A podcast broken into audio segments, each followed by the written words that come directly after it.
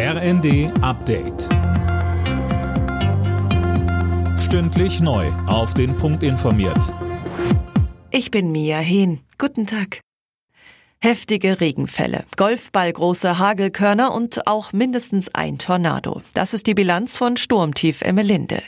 Die Details von Dennis Braun. Auch am Abend gab es schwere Unwetter, vor allem im Süden. In Bayern mussten die Einsatzkräfte hunderte Male ausrücken. Beim Einsturz einer Holzhütte in Mittelfranken etwa wurden 14 Menschen verletzt. In Wittgart in Rheinland-Pfalz starb ein 38-jähriger Mann nach einem Stromschlag in einem vollgelaufenen Keller. In Paderborn sind durch einen Tornado gestern über 40 Menschen verletzt worden. Der verursachte Schaden geht in die Millionen.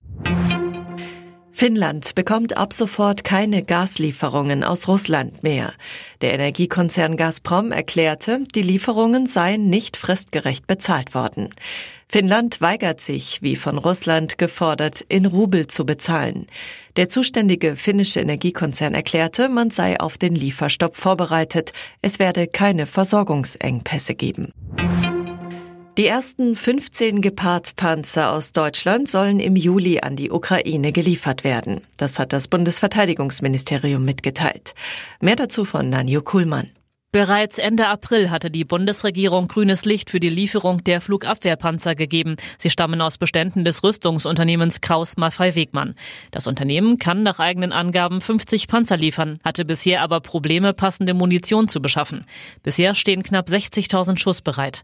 Wegen der Verzögerungen bei der Gepard-Lieferung hatte es zuletzt erneut Kritik unter anderem von der Union gegeben. Rekordgewinn für eine Tippgemeinschaft aus Nordrhein-Westfalen beim Euro-Jackpot. Insgesamt 110 Millionen Euro gehen an die 15 Lottospieler. Jeder bekommt einen Anteil von 6,9 Millionen Euro. Für den SC Freiburg und RB Leipzig steigt heute das Spiel des Jahres.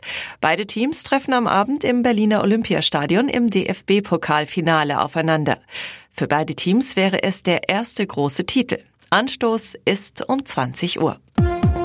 Alle Nachrichten auf rnd.de